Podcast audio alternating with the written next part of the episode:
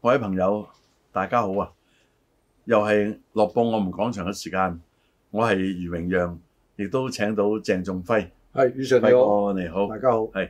今集咧就講下輝哥你嘅以前陳啊年學陳年啊啦，粵曲粵劇嘅日子啦，啊即係所以嗰個標題一講我嗰個我就係輝哥嚟啊㗎，即係輝哥舊底咧喺八和粵劇學院嘅日子，咁講起上嚟有幾多年啊？呃誒啱啱四十年有話到都唔短嘅日子係啊，四十年相當長，一改革開放都啱啱四十年多啲，啱啱啊先係嗰嚟到今年就四十二年啊啊，就係一九八零年嗰日，我其實我唔記得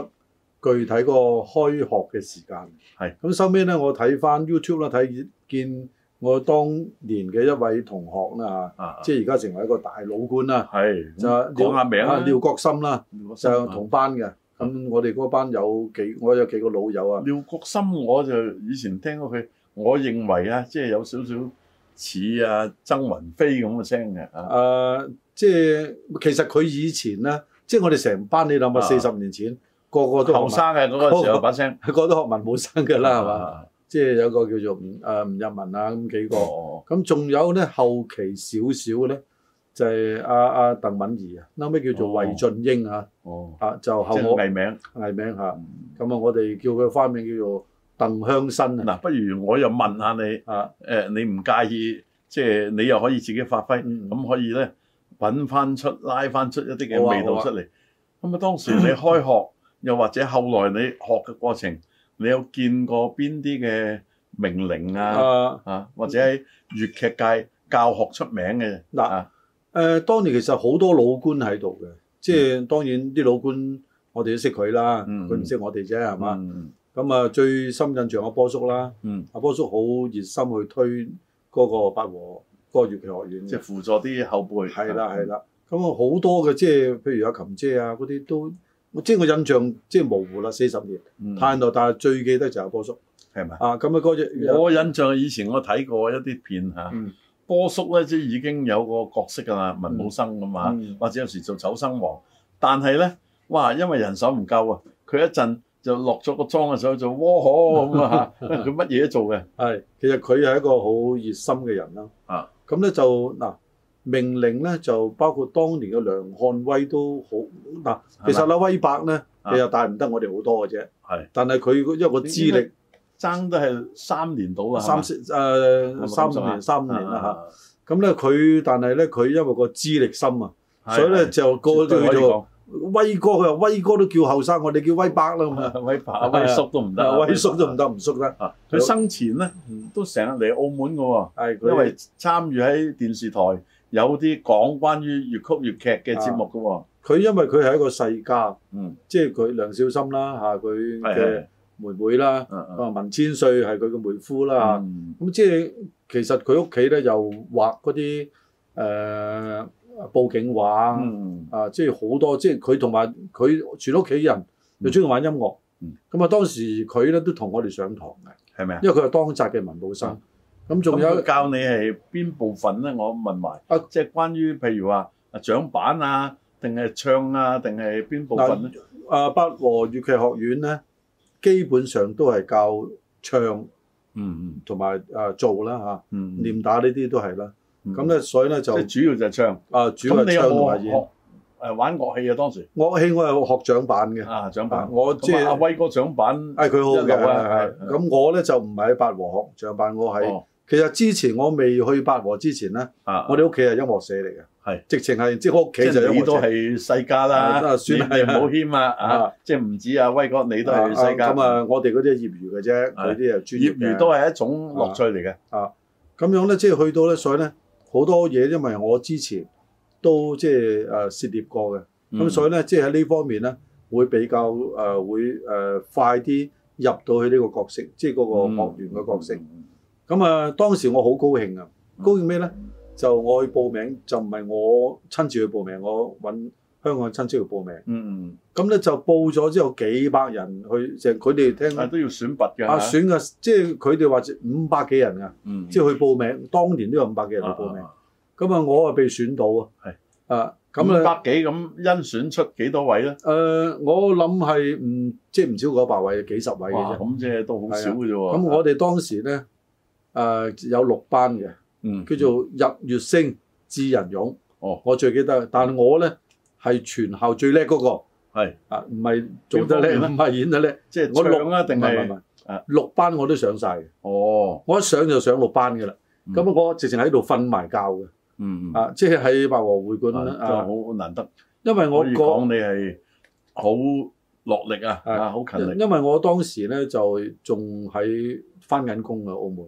嗯，啊哇我咁做做啊緊嘢要嘅。經常坐水翼船，當然啊啦，飛翼船咁。所以我咧一兩邊飛去咧就有時去誒、呃、兩三日一次，就兩三日上晒啦。嗯咁、跟住咧又過一段時間又翻上，因為都係自己嘅嘢啦，嗯即係可以誒、呃、鬆動少少嘅時間啦。咁所以咧，大家當年嗰個班嗰度咧，個個唔識第二班嘅，我識晒嘅，嗯所以咧即係好得意嘅。有冇啲後來都有來往嘅咧？冇啊冇啊，哦，即即係係而家咁啊嘛，啊啊微信啊 Facebook 方面誒有係冇諗過有有有啊一有一去聯繫翻啊咁啊？誒，因為咧當時咧即係真係誒傾得埋嘅咧，即係幾個嘅啫。有啲咧就誒、呃都真係印象好模糊啦。但我聽你頭先講嗰位咧，我睇嗰個報道啊，廖國森有嚟澳門嘅，有有有，佢都有跟初鳳啊，跟第二啊係啲嗰陣時有誒跟初鳳啊，啊啊誒，咁所以變咗咧，即係喺八和嗰度咧誒，你話我哋我就學咗一年嘅啫。嗯嗯其實佢一班係一年嘅，咁我哋嗰班之後咧未完，我哋嗰班咧已經又有第二班，即係第二級嗯嗯接上嚟。咁啊，其實個地方咧就係、阿方艷芬姐姐咧捐出嚟嘅。哦，啊，咁、個地方咧係一個單邊嘅喺花園街，好似啊花園街哦個單邊嘅樓上嘅誒、呃、單位打嗱，我唔通。係識好多呢啲誒名伶做老師嘅，嗯但係有一位咧，我就聽過佢嘅名好早啦，黃月生，係佢有冇教過你咧？啊，黃月生有黃，因為嗯當時可唔可以同大家分享啊下呢？又即係又係好榮幸啦，係嘛、啊，即係黃月生老師咧就教唱嘢嘅。嗯。咁咧即係佢教唱嘢咧，嗱大家好多誒、呃你即係你知道佢係桃李滿天下嘅，係啊肯佢定即係教好多人唱嘢，包括方艷芬都係佢教，係，即係佢夾住啦，唔好話佢教啦，係嘛？咁咧佢有因為個有啲曲佢係特登作俾阿方艷芬啊喺啊佢一個粵語片入邊唱啊嘅，唔係古裝嘅，啊當時係時裝嘅，啊，佢哋叫嗱佢哋作曲咧就唔係叫作曲嘅，啊我打首歌俾你啦，係咁啊嗯，叫做打首歌，即係嗱打隻歌俾你。啊佢又有作曲又有讚詞嘅，係。唔係個個係兩棲動物嘅，嗱，黃黃月生老師咧，佢有個特點咧，嗯誒，其實佢好唱得嘅，係即係佢把聲我覺得佢好有音樂感啊！係啊，佢把聲係個音域好啊闊，唔怕牽強啊，所以你學佢唱嘢咧，佢覺得喂你點解你唱唔到？ 其實我心話，阿師傅你把聲咁闊，你唱到啫，我哋有啲係唱唔啊到爭好㗎，遠噶嘛，係啊，甚至你未開到去呢個音域啊嘛，係嘛？佢彈筝又好嘢嘅喎嗯，佢主要咧即係當時教我哋唱咧，啊，我係用誒梵鈴嘅，用小提琴彈啊嘅琴。水提琴，咁其實好多人教人唱嘢係用二胡嘅嚇，係佢又中意用梵鈴係嘅，但係佢二胡都玩得好好。啊咁咧就誒，都呃有啲原理係相通嘅，你諗下四十年前，其實佢已經係紅極咗，已經係凍咗㗎啦。嗯，啊，即係話咧，佢哋最興盛嘅時候五十年代啊嘛。係你諗下，方艷芬都退咗休啦，係嘛？嗯所以即係我哋覺得咧，呢個係一個哇，即係係一個誒、呃宗師嚟嘅嚇，即係一上佢堂個個識嘅，識佢嘅，唔識佢嗰個都唔應該玩粵劇啊！老實講。嗯咁所以個個都好雀躍上阿阿黃醫生老師嘅堂。咁其實佢誒、呃好好脾氣，你都知啦，成班係嘛，即係好參差。佢我我上過咁多堂，從來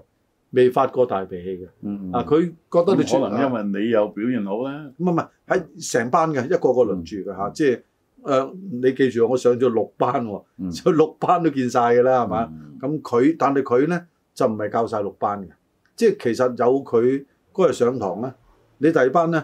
就有啲人會翻嚟旁聽嗱嘅。但係又講啦，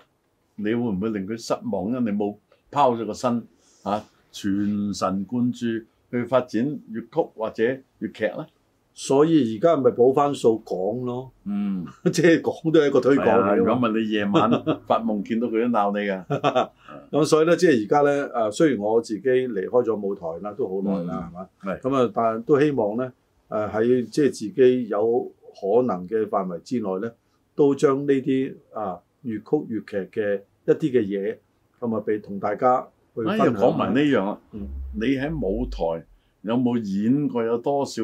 係同佢有拉楞嘅我唱嘢有有，唱嘢有，唱嘢有，係啦。譬邊邊支咧？譬如我唱《十秀香囊》，我記得就係咪佢贊功我就唔知，但啊啊啊，誒係、好似係佢玩，即係個原著啊，Ừ. 係嗯佢玩頭架嘅。我又唔記得佢定尹志仲師傅啦，老揾嗯師啊志啦，仲亦都好有名嘅，係係係啊。尹志仲咧就佢就比較單一啲，嗯佢係以音樂為主。係但係黃黃月生老師咧係喺嗰個除咗誒、呃即係玩音樂之外咧，佢贊曲啊嗰啲都唔同。嗱舊時咧有啲係粵劇嘅電影，粵劇電影同粵劇係唔同嘅，個係做手都唔同，嗯亦都有啲就真正嘅粵劇嘅電影，啊好似《帝女花》咁，係同舞台嗰個差唔多嘅。嗱誒粵嗯咁啊有個鳳竹燒殘淚未乾咧，嗯。排頭名喺音樂方面負責就係尹志仲啦。係啊尹自重咧個反應係好犀利，但係如果嗱我記得啦嚇，個輩分咧係黃月生老師係會誒、呃、年長過尹自重嘅，嗯，咁咁啊尹自重但係佢咧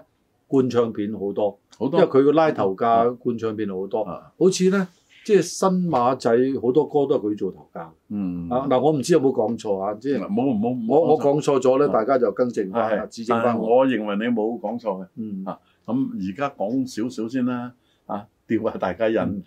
繼續會再講嚇。啊啊。嗯，多謝輝哥。